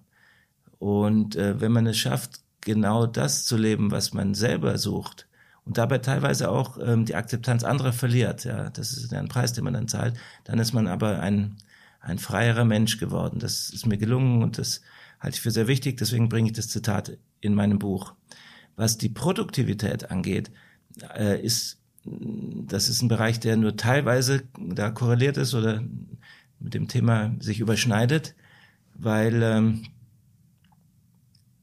die, die Produktivität ist ja erstmal unterschiedlich ähm, für uns messbar. Also finanziell äh, oder im Sinne von Titeln und Status äh, wäre etwas, äh, oder dass man überhaupt Dinge produziert, äh, wie äh, ähm, etwas, was, was bleibt. Ein Internetblog oder ein Buch oder ein Gemälde äh, oder ein Lied, ja. Äh, eigentlich sind es ja Künstler, Lebenskünstler, die, die wirklich Dinge produzieren ähm, die, die meisten äh, arbeiten ja am Fließband, selbst wenn sie äh, im Dienstleistungsbereich oder im Management- oder Consulting-Bereich äh, zu Hause sind. Die produzieren zwar irgendwas, aber bloß weil McKinsey äh, zehn Berater schickt, die tausend Seiten schreiben, haben die überhaupt nichts produziert. Ja. Äh, und trotzdem sind es fleißige Burschen, die, die sozusagen ähm, nach deren Maßstäben produktiv sind. Das hat dann für andere keine Bedeutung. Aber um die Frage so zu beantworten, wie jeder aus sich mehr rausholen kann, um in dem, wo er gut ist, dann auch das Maximum zu produzieren. Ich, da bin ich wie vorher bei der, der Frage nach der Liebe jetzt nicht wirklich Fachmann, da gibt es ja Motivationstrainer. Ich kann nur sagen, wenn man irgendwo erfolgreich sein will, also produktiv sein will, muss man dafür brennen. Ohne inneres Feuer geht es nicht. Und ähm, also muss man so etwas finden. Und äh, es kann gut sein, dass Leute eben nichts für sich finden, wo sie brennen. Vielleicht auch nichts, wo sie wirklich besser sind als, als alle anderen oder viele andere. Dann ist das ähm, äh, einfach eine Frage, ob das Talent vorhanden ist. Uns wird ja immer gerne erzählt, dass wir alle gleich sind, ja, Gleichheit, äh, Brüderlichkeit etc. Das ist ja auch so eine Chimäre. Natürlich sind die Menschen völlig ungleich und es gibt Leute, die unglaublich produktiv sind und ich kann immer nur staunen, manche schreiben ein Buch nach dem anderen und die sind noch richtig gut. Ja. Und äh, die haben trotzdem noch Zeit, äh, Vorträge zu halten und äh, ein tolles Privatleben zu führen. Und es ist eben manchen vergönnt. Ja. Und ähm, ich bewundere solche Leute, die so produktiv sind. Wenn es da bei den Interviewpartnern äh, mal jemand gibt, der eine gute Antwort auf die Frage hat, wie man besonders produktiv ist, bin ich auch sehr interessiert. Ich wäre auch gern noch produktiver. Das lasse ich dich dann wissen. Lass uns äh, über, ich sehe deinen Ausweis, liegt auf dem Tisch oder dein Reisepass. Lass uns über Lieberland sprechen. Was in aller Welt ist denn bitte das Lieberland? Liberland ist das äh, derzeit jüngste Land der Welt. Es ist das drittkleinste Land der Welt nach Vatikan und Monaco. Und es ist ein Land, das auf einer Donauaue oder quasi Donauinsel liegt zwischen Serbien und Kroatien. Äh, dieses Land gibt es seit äh, circa drei Jahren formal. Ähm, am, am Tag äh, der amerikanischen Unabhängigkeitserklärung auch gegründet von einem Tschechen, der heißt Wiedjetlička, das ist jetzt mein Präsident, der selber hm, schon in, als Student politisch engagiert war und eben libertär geprägt ist, also möglichst wenig Staat, möglichst viel individuelle Freiheit, äh, unternehmerische Freiheit, aber auch individuelle Verantwortung. Ein Staat, der sich selbst äh, aufrechterhält, ohne Steuern per Zwang zu erheben, sondern auf freiwilligen Vereinbarungen existiert. Nach dem Modell denken viele, aber der erste, der eben so einen Staat umgesetzt hat, ist Wiedjetlichka mit Lieberland. Und wir haben schon hm, in über 150 Ländern äh, Botschaften, also wie ich in Deutschland. Wir haben äh, eine eigene Airline sogar von einem Gönner gestellt. Äh, wir haben konkurrierende Währungen, was wir für sehr wichtig halten, und zwar äh, mit äh, Bitcoin und Ethereum. Die fördern uns auch die, die Protagonisten dahinter ähm, als, als Freund, Freunde. Also es ist ein sehr starkes Netzwerk hinter Liberland. Und äh, normalerweise will ein Staat ja seine eigene Währung machen und diese Monopolwährungen sind sehr schädlich für uns alle. Und diesen Fehler wollen wir nicht machen oder uns nicht diesen Zwängen aussetzen. Wir haben eine eigene ähm, äh, Biersorte, einen eigenen Wein. Und äh, wir haben so einiges andere, was uns als Staat schon ausmacht. Ähm, aber was uns noch fehlt, äh, Entschuldigung, wir haben auch äh, mehrere tausend Staatsbürger, die also formal die Staatsbürgerurkunde von Liberland bekommen haben. Übrigens nicht gekauft. Manche unterstellen so, das sei Geschäftemacherei. Ähm, praktisch alle, die die Staatsbürgerschaft haben, haben einfach sich begeistert für Liberland was getan für das Land. Das Einzige, was uns äh, fehlt, ist die Möglichkeit, unser Land zu betreten, weil Kroatien das blockiert. Jetzt muss man wissen, wie konnte Liberland überhaupt entstehen? Es ist eine Insel in der Donau, die eine Terra Nullius war nach internationalem Recht. Und das gibt es extrem selten auf der Welt. Terra Nullius bedeutet, dass dieses Gebiet von keinem Staat beansprucht wird. Es gibt eher den Fall, dass Gebiete von zwei oder mehreren Staaten beansprucht werden äh, und dadurch sozusagen menschenleer werden und ra rauskippen aus dem System. Dazu zählt Bir Tawil zwischen Ägypten und Sudan, äh, von beiden beansprucht, dadurch menschenleer. Oder das Niemandsland Ilemi-Dreieck zwischen Südsudan, Kenia und Äthiopien, in dem ich auch schon unterwegs war. Hier in, bei Liberland handelt es sich um die einzige echte Terra Nullius äh, außerhalb der Antarktis, wo die Serben sagten, nee, das gehört uns nicht. Und die Kroaten sagten, nee, uns gehört es auch nicht. Mhm. Und diese Lücke hat der Vedjetlička, mein Präsident, erkannt. Nach internationalem Recht darf er dorthin und proklamieren und seine Fahne setzen, dass das jetzt sein Land ist, lieber Land. Und dann hat er dem Land mit anderen zusammen eine Verfassung gegeben und es ist eine Regierung gewählt worden. Und ähm, wir haben jetzt also eine, eine Idee, die Gestalt annimmt und für die wir alle engagiert arbeiten. Und äh, es gibt einen Rechtsstreit gegen Kroatien in Kroatien und einen beim Internationalen Gerichtshof. Und den werden wir gewinnen, weil die Montevideo-Konvention, Hager Landkriegsordnung, internationales Völkerrecht müssen uns da Recht geben und es ist einfach nur eine Frage der Zeit. Und dann wird Lieberland bebaut werden. Es gibt schon einen gigantischen Bebauungsplan, also gigantisch schönen Bebauungsplan von Zaha Hadid Architekten, der ein deutscher Chef, das ist ein Riesenarchitekturbüro in London, auch schon äh, uns unterstützt hat mit diesem Entwicklungsplan. Und ähm, sehr, sehr interessante Menschen auf der ganzen Welt, die jetzt schon ein freundschaftliches Netzwerk gebildet haben, fördern Lieberland. Und ich würde mich freuen, und das sind wir am Anfang der Unterhaltung, wenn Lieberland irgendwann ein internationales, anerkanntes Land wird, insofern ein Mitglied der United Nations. Und dann ähm, habe ich eine neue Heimat gefunden. Und dann würdest du auch aus München dorthin ziehen? Ich bin in München schon seit zehn Jahren nicht mehr ansässig. Ich bin in Monaco und ich würde nach Lieberland äh, von Monaco ziehen. Ich würde ähm, auch dort vielleicht nicht äh, unbedingt Wert legen, äh, durch meine physische Präsenz, meine Heimat zu begründen, äh, weil ich will letztlich in Be Bewegung bleiben. Und ich habe auch eingangs schon gesagt, dass Heimat für mich nicht der entscheidende Begriff ist. Also ich möchte mich da gerne aufhalten, wo, wenn ich von Reisen zurückkomme, meine Liebste ist und äh, mein, mein Hund und ich einfach gerne äh, dahin zurückkomme. Und ja, toi, toi, toi, das könnte Liberland irgendwann werden. Ich bin gespannt. Ich habe mich bei den Rezensionen deines Buches inspirieren lassen. Das Buch heißt ja Ich war überall, Tschetschenien, Afghanistan, Südsudan, mit einem Gentleman an die entlegensten und gefährlichsten Orte der Welt. Du hast viel aus deinen Erfahrungen berichtet. Ich werde das Buch definitiv in den Show Notes verlinken. Ein Leser hat dich, hat dich bezeichnet als Mischung, eine Mischung aus Bernie Ecclestone und James Bond. Welcher Person bist du ähnlicher?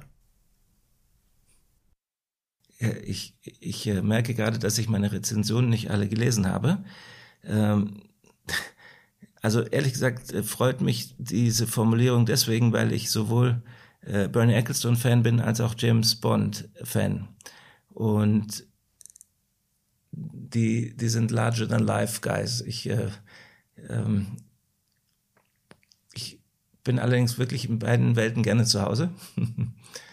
Und äh, die, diese Mischung hier, äh, die, die gefällt mir ja. Bernie Ecclestone und James Bond.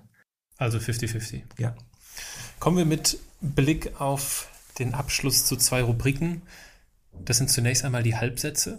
Ich beginne einen Satz und du darfst ihn vollenden, so lang und so kurz wie du möchtest.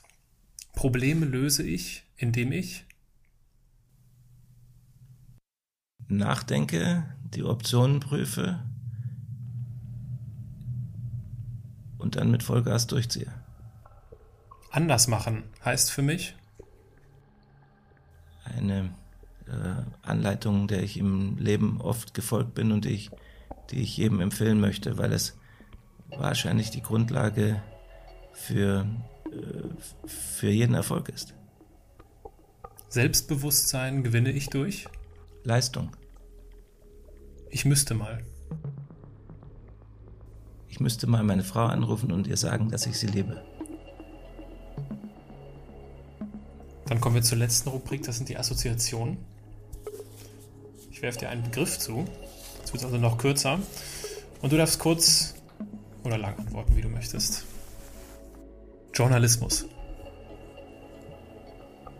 Eine äh, ganz tolle berufliche Möglichkeit die leider durch das System äh, völlig kaputt gemacht wurde.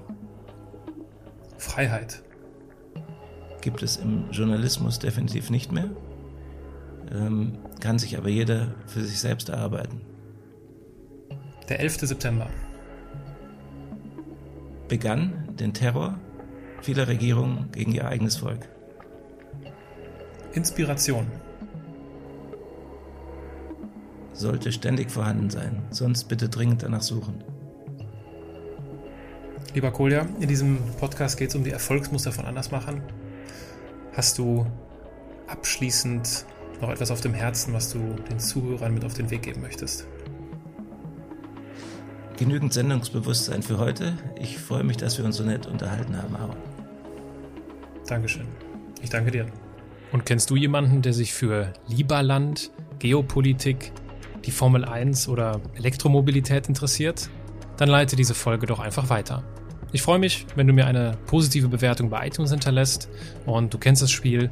Jeden Sonntag gibt es einen neuen Andersmacher. In diesem Sinne, bis nächste Woche, dein Aaron.